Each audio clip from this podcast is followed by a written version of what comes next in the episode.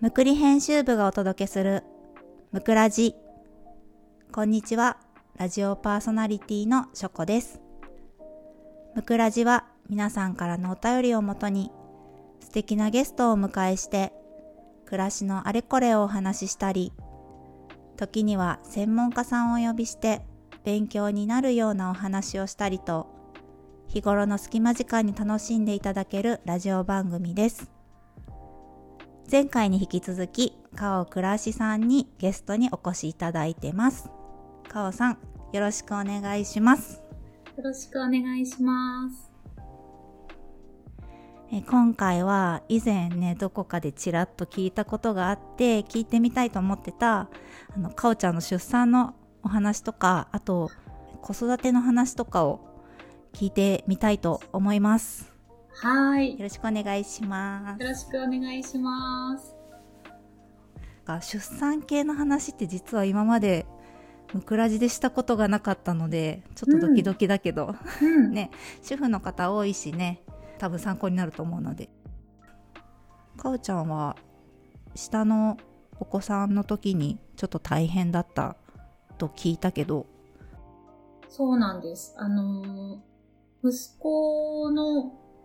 出産はあの私救急車で運ばれて、あの緊急艇を切開してあの息子 NICU に入院してっていう感じだったので本当になんかドタバタ、出産もドタバタだったんだけど、もう妊娠中から、あの、私の場合は、あのね、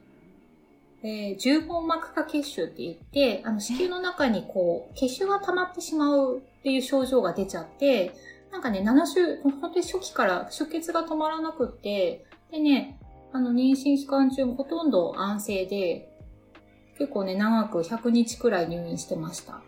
うわー、大変。えー、それは出血がずっと続く感じなの？うん。そうそうそう。もう本当にこうダラダラと出血してて。まあ止まる時もあるんだけどでもなんかやっぱりこうね、あの赤ちゃんが大きくなるタイミングとかでなのかちょっとよくわからないんだけど、その出血ってね、うん、自然にこう吸収される場合もあるんだけど、私の場合は本当に出産までその血腫が残ってしまっていたので、そのなんかやっぱ、ちょっと、時々ね、出血しちゃって、で、その時はもう安静生活だったんだけど、病院に電話して、うん、もうじゃあ一回診察するので来てください、みたいな感じで言って、うんうん、もうそのまま入院みたいなことを何度か繰り返してて。そう、本当にね、なんか、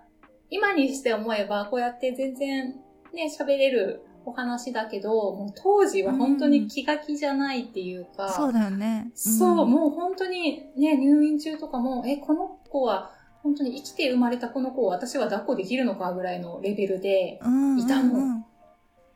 いや、だって、一回ちょっと出血したとか、ちょっとついてたっていうだけでも、え、うん、どうしよう、大丈夫かな？ってすごい心配になるのに、うん、ね、続くってなるとね、気が気じゃないよね。そう。で、もう入院中なんかは、もう出血量がね、ドワーって出てる、ドワーってなっちゃった時があって、えー、そうでね、もうなんかね、鉄伝いっていうのは私あまり詳しくないんだけど、うん、なんかでっかいぶっとい注射の中に、こう、なんか血の色の液体がなんか入っていて、それをグワーってこう、貧血みたいな感じだったから、こう、そうだよね、うん、そうそうそうそう。ね、注射されたりとかして、もう本当に入院中はずっともうまあ点滴してて、っていうのが長かったんだけど、うん、そう、点滴して収まったら退院して自宅で安静してたんだけど、でもまた出血したらまた入院してっていうのをずっとずっと繰り返していて、繰り返していて、でね、うん、そう、やっぱり入院中ってずっと点滴をしているから、うん、あの、差し替えのタイミングっていうのが、その72時間とかで3日に1回くらいなのね、うんうん、確か。そんなに短い間隔なんだね。そうそうそうそう。だから毎回その点滴を1回外すから、そのタイミングでしかシャワーを浴びれないとか、ああ。っていう生活をずっと続けていたんだけど、もう最後の方は、うん、なんか結構強い薬も入れたんだけど、もう持たなくって、うん、もう本当にね、トイレ行くのもあれだったの、車椅子。車椅子で、でもお風呂は私も最後の方とか諦めてて入るの。お風呂入んないで、2月の半ばくらいから、3月の結局出産ぐらいまではもうお風呂諦めて、正式っていうの、体拭くだけっていう生活で、もう、そう、トイレ行くにもナースコールして、車椅子で運んでもらってみたいな、なんかね、ちょっと、大変。そんな珍しい生活をしていた。うん。いや無事に生まれてきてくれてありがとう。いや、本当に本当に。だから、そうなの。だからもう本当に、で、その後もね、まあ生まれたんだけど、生まれた時の状態が悪かったのね。で、なんか結局その出血が、羊水の中にも入っちゃってて、その血清羊水っていうのかなそれを吸い込んじゃってたから、結局ちょっと呼吸が最初できなくてね、うん、あの、重症化死っていう状態で生まれてきて、うん、あのね、そうアプガースコアっていう赤ちゃんの生まれた時の状態を表すスコアがあるんだけど、それがね、うん、一番最初の生まれて直後とか1だったんだよね。1っていうのが、もうチアノーゼで、もう動きもなくて、心臓が動いてるだけみたいな感じで。そうそう。でもその後、あの、ね、手術室に NICU の新生児科の先生も入っててくれたから、すぐ処置してくれて、うん、その後に、あの、スコアがぐっと上がったから、あのー、すごく私はね、救急車で運んでもらってよかったっていう感じなんだけど、うん、なんだけど、でもやっぱり、その、ね、で、その後、やっぱり、早産だったこともあったので、NICU に入院していて、でやっぱり、ね、先生との面談がある中で、あの、障害があるかないかっていうのが、うん、今の時点ではわからないって言われて、だからそのやっぱ成長の経過を見ながら判断していくしかないみたいなことを言われて、うん、えーみたいな。まあでもね、そういう入院生活だったから、ね、そういうこともあるのかなっていうのはもちろん考えてはいたんだけど、でもそういうことも言われたりして、いろいろね、もう落ち込ん、落ち込んだりっていうか、そうか、とか、でもどうなるかわかんないしっていう気持ちもあったりとかした中で、ね、本当にもう本当にありがたいことに、今では元気に小学校にも通っていて、で、うん、3月生まれの早産児なので、やっぱりね、うん、もう体ちっちゃいし、あの、ついていけるのかなっていうね、周りのみんなについていけるんだろうかっていう心配は、幼稚園の時からずっとずっとあって、それはまあ今でもあるんだけど、ね、ありがたいことに元気にしているので、もう本当にね、その経験をしてからは、もちろんね、日々ね、怒ったりとか、怒っちゃったりとか、こう、そういうこともあるんだけど、でも本当になんか、生まれてきてくれただけでよかったなっていうのをね、と、今こうやってね、過ごして、あの、生活してくれてるのが本当に良かったなっていうのが、一番最初にあって、だからそういうことを教えてくれた子だったなって思ってる。いや、壮絶だ。思ってた以上に。そうなの。でね、もう、で、娘の時はもう全然なんともなくって。あ、そうなんだ。そうなの。なんともなくって、あの、むしろ予定日過ぎても出てきませんみたいな感じで、その娘はね、あのー、なんていうの、促進剤？促進剤を使って、まあ、無事になんともなく安産で生まれ、みたいな感じだったんだけど、うん。うん。でも息子の時はね、打って変わってそんな感じで、いろいろあったけど。が、うん、いや、一人目がね、特に問題なく、ね、育ってくれて、生まれてきてくれたら、二人目ももちろん同じようにって考えちゃうもんね。うん。あ、そうだ、だけど、本当に、そう、私二人目が欲しいなって考えてから、なかなかこう授からなくって、うん、もう本当にあの、クリニック、治療に通った方がいいのかなとか思った時期もあったんだけど、うん、あの、うん、私の場合は、あの、整体に通ったら、授かることができたから、クリニクリニックまでは行かなかったんだけど、うんうん、そうそうそう、でも、そう、一回ね、リュウさんもおっしゃっていたので、うん、そうだ、整体に行って、ちょっとダメだったらクリニックかな、とかいうふうには考えてました。うんうんうん。そっかそっか。うんうん。しょこちゃんの出産とかはどうだったの ?3 人。ね。そうだねあ出産で言うと私、あの本当に特に何もなく順調でなんかおも、面白、あ面白ね面白も面白い。あったね話があってね。なんだろうって思ってた。そうそうそうえっとねうちの子たちはなんかもうお腹の中ですごい大きくなってうん。生まれてきて、でも、うんうん。えっとねお姉ちゃんが実は36週5日とかっていうちょっとギリ早産みたいなところで生まれ、あー破水してね生まれてきたんだけど、うんうんうんその時点で3300あったんだよ。お腹の中で元気に育ってくれたんだね。そうだからなんか保育器に一応入りましょうねって言われて入ったんですけどうん。保育器ってねあの未熟児うんうん。ちゃんとかが入ったりとかするからそんなに大きくなくてうん。あのうちの娘保育器にパンパンに入ってて そうなんだ。あそうそう。うちのね、息子もやっぱり保育、NICU で保育器に入ってたんだけど、やっぱりね、ちっちゃい子が多いんだよね。そうそうそう。じゃあ、その中で。そうなのなんかパンパンなのに入っててあの、うん助産師さんも笑ってるみたいな そうか、そうか。まあ念のためにねって言ってい一日だけ入りましょうねみたいな感じでうーん。ね、でも破水して早く、早めだったから、しこちゃんも焦ったんじゃない？そうあの友達に結婚式に誘われててうん。まあ出産の1ヶ月前だしうんうん。まあまだ大丈夫かなって思ってたんだけど、うん。その破水する2日前の検診の時雨が降ってて私転んじゃったんだよね。駅でうん。でお腹打ってたからもしかしたらそれのせいだったのかなとも思うんだけどああ、そっかそっか。うんうんそう衝衝撃で、うん。そうそうまあその時にちょっと転んじゃってって心配だからって言ってお断りをね直前で申し訳ないんだけどって言ってうん。させてもらってたら、結局その結婚式の日に生まれたから行ってたらこれはちょっとだいぶ大騒ぎになって危なかったなってああ、本当だね。そうそうそそっうかのがあったのとまあ面白話は長男なんだけどうんうん。あの出産の時にねあの病院産院が個人の産院だったんだけどうん。もう病室がいっぱいでうん。あの出産ラッシュで。空いてなくてうん。「あのすいません」って「今空いてないんであくまであのマタニティヨガのホールで頑張ってもらえますか?」って言われて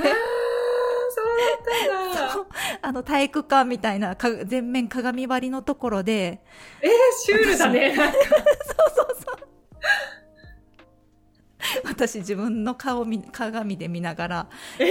生き見逃しを頑張るっていう。え ーすごい、それもなかなか、ね、全身だって鏡に映ってな、映りながら陣痛に耐えてるわけでしょ？そうそうそう。もうさ寝るベッドもないからさ布団は敷いてくれるんだけどさ床に敷いてるだけでうん。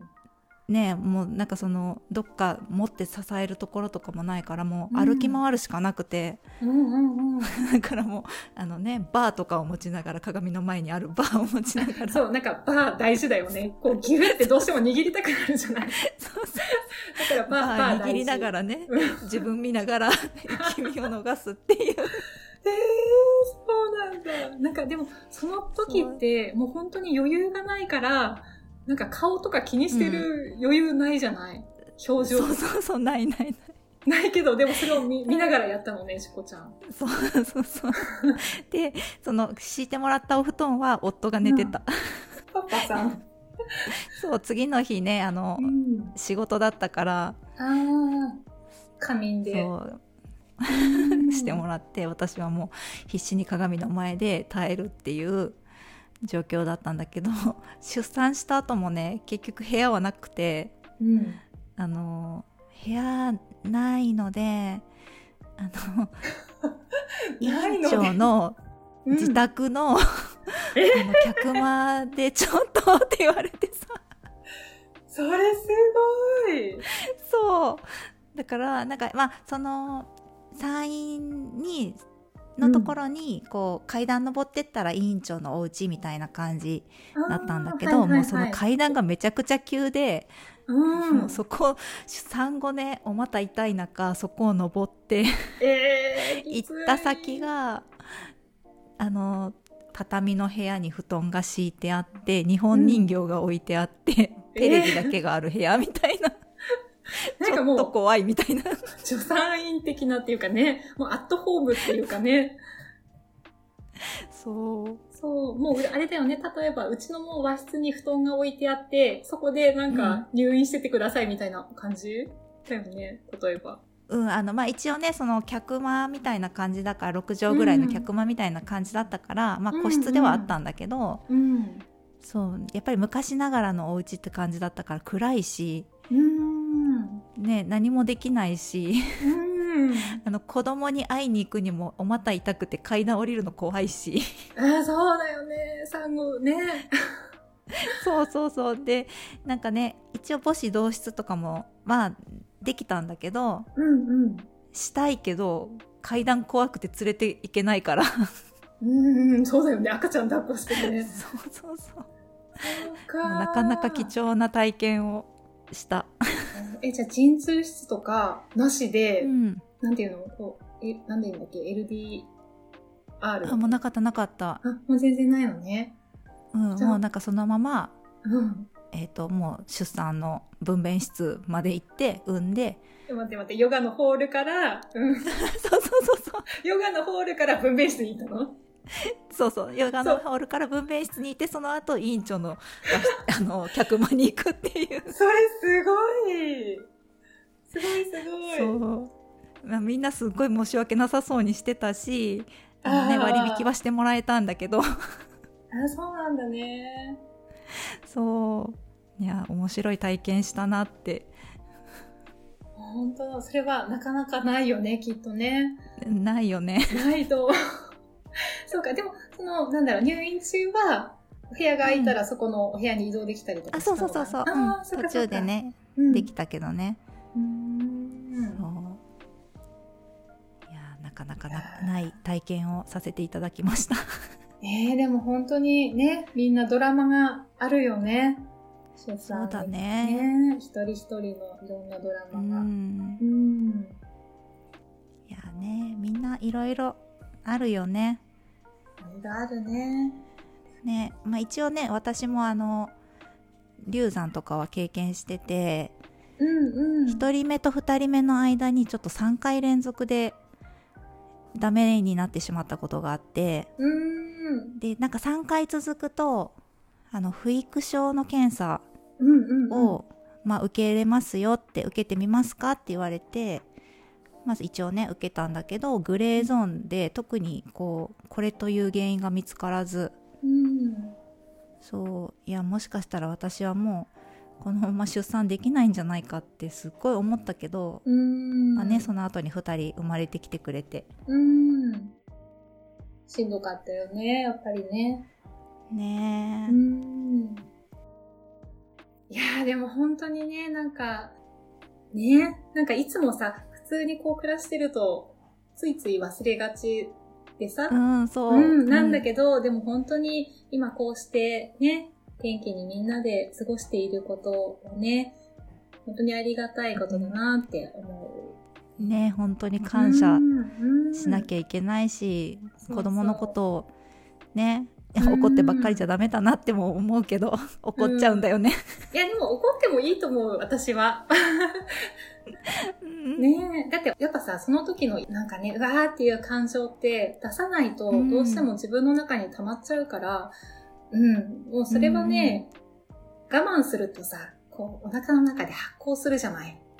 グツグツって。なんかポイント制じゃないけどさ。そうそうそうそうそれでもう溜まりきった時に爆発するとか。あるから、私は意識しているのは、もうイライラしたら、その都度、ね、ちょっと、まあ、だ出してしまうとか、今ね、うん、もう子供に今イライラ、今イライラしてるんだっていうことを伝えたりとか、ちょっと落ち着くまで話しかけないでとかって言ったりもしていて、うんうんうん私はね。で、まあ、そういう余裕もなくて、わーって怒っちゃう時もあるんだけど、でもその時ね、落ち着いてから、あ、ちょっと言い過ぎだったなとか、八つ当たりだったなって思ったら、まあ、うん。あの、さっきはごめんねって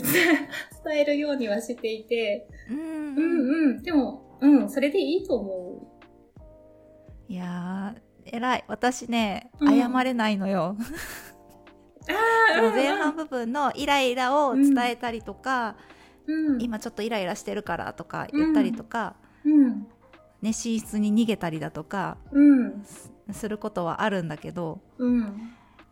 そのイライラをぶつけてごめんねっていうのがなかなか言えなくてうん、うん、うん、うん。あ、でもそれはね、多分、ショコちゃんがものすごく頑張ってるからだと思うよ。いやー違うよ。いやー、ほんとほんと、なんかが、頑張ってるんだと思う、今まですごく。うん。いやー嬉しいな。うん。でね、あと私の場合は、その、うん。ごめんねって言い言いやすい相手って、子供によってやっぱりなんか違って、息子にはすごく言いやすいんだけど、娘には若干のね、なんか言いづらさがあったりとかしあなんかわかるうん、だからなんかね、やっぱ、何なんだろうね、これは。その相相性とか、その今までのさ、やりとりとかにもよるんだと思うんだけど、そうそう、うんやっぱ相手によってね、そういう違いが出てくる時もある。うんうんうんいやでも私昔本当にずるずるずるずるずっと引きずるタイプでうんうんうん。いや、私もよ。あの夫と結婚した当時とかに妹私妹いるんだけど妹にうんあ。の本当にお姉ちゃんでいいの？怖いよって言われたんだよね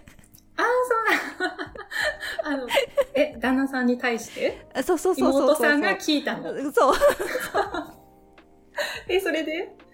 その妹が多分言ってるのはそのうん結構いつまでも根に持つタイプだからうんうん。っていうのもあって言ってたんだと思うんだけど、夫は多分そこまでね、うん。あの同棲とかしてたわけじゃないから知らなくて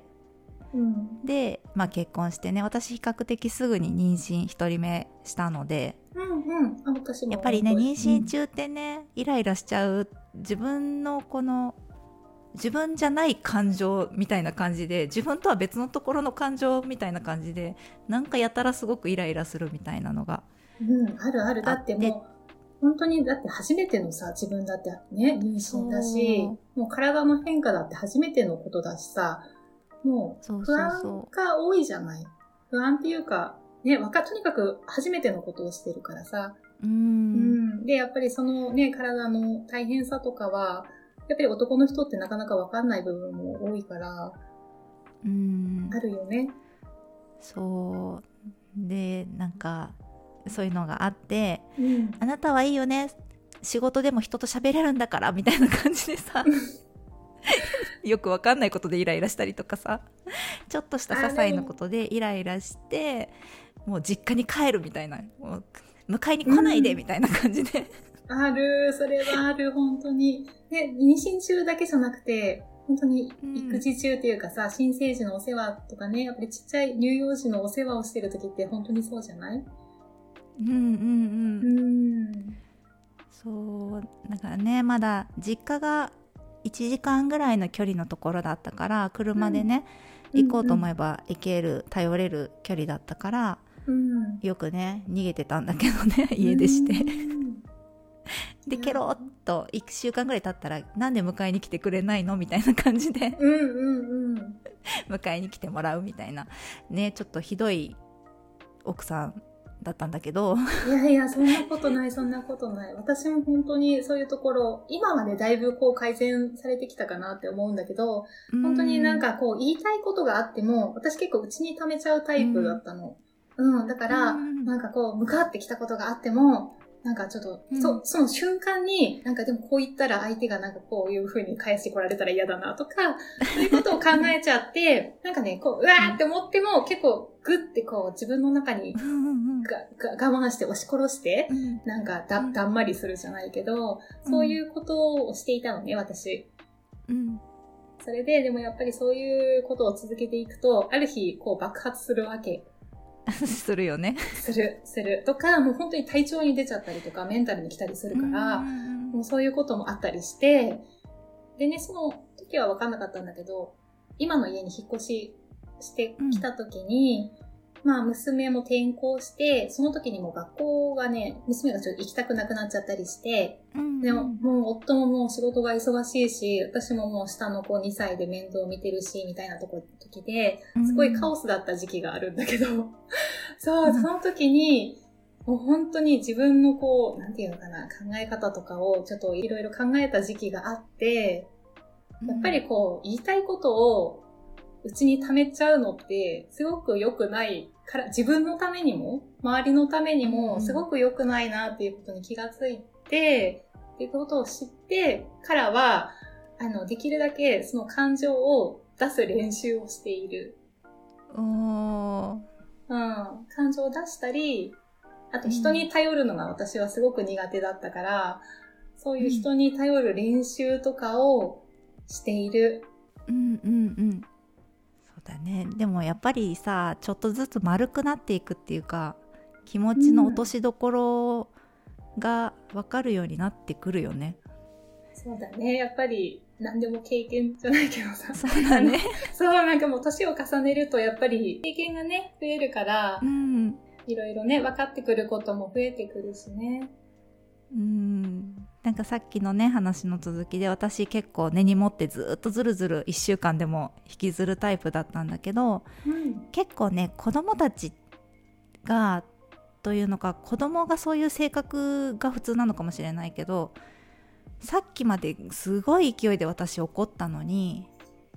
2階に上がってってうんご飯って言って降りてきたらもうケロッとして普通に「お母さん」って喋りかけてくるのが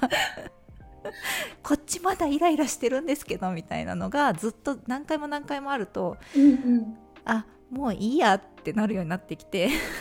うん。うん。なんか、いやでも子供ってほんとそう。ね子供ってすごいなって思って、うん切り替えが上手だし、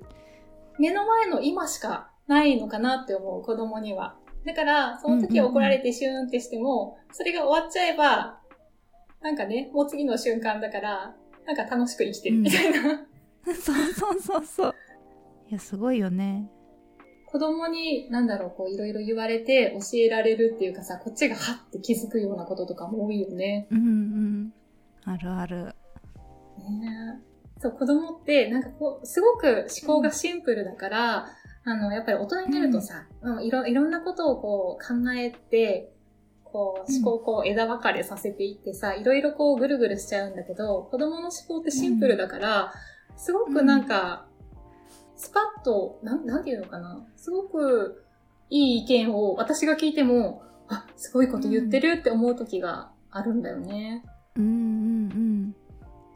あるね、そういえば。うん、なんかね、今のご時世のこうニュースとか見てても、うんうんなんか子供なりの意見とか聞いてると、ああ、そうだなって思うこととかもあるし、うん。ね、あ、私たち結構なんか複雑に考えすぎてるのかもみたいな。ところとかも出てきたりね、うんするし、ね、子供ってすごい ね、子供はすごい、本当に。すごいうんねすくすく育ってほしいい。いや、本当ね、本当子供たちはね、すくすく育ってほしいね。ね。ね。いやーなんかいろいろな話聞けて楽しかったな。ね楽しかった、本当に。あ、そう、それでね、その家族関連で、ちょっと今日ね、最後に一つお話したいなって思っていたことがあって、うん。私、マザー・テレサの本を一冊持っているんだけど、おー。もうなんかね、ちょっとそう壮大な感じに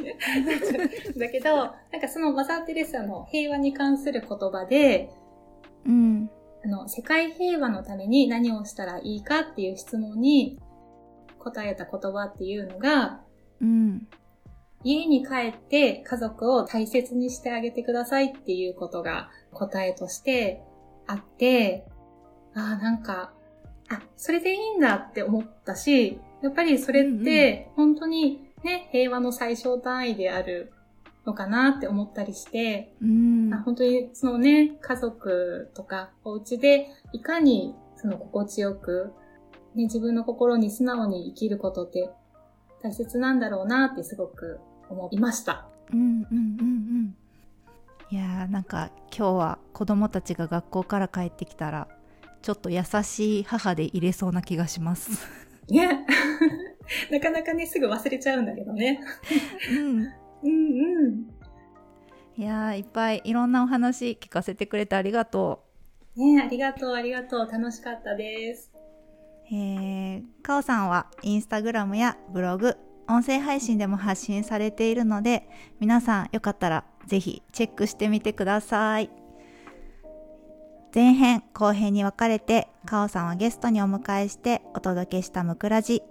いかがでしたでしょうか？感想などお便りいただけると嬉しいです。かおさん、貴重なお時間をありがとうございました。ありがとうございました。それでは皆さん、次回お会いするまで、さよなら。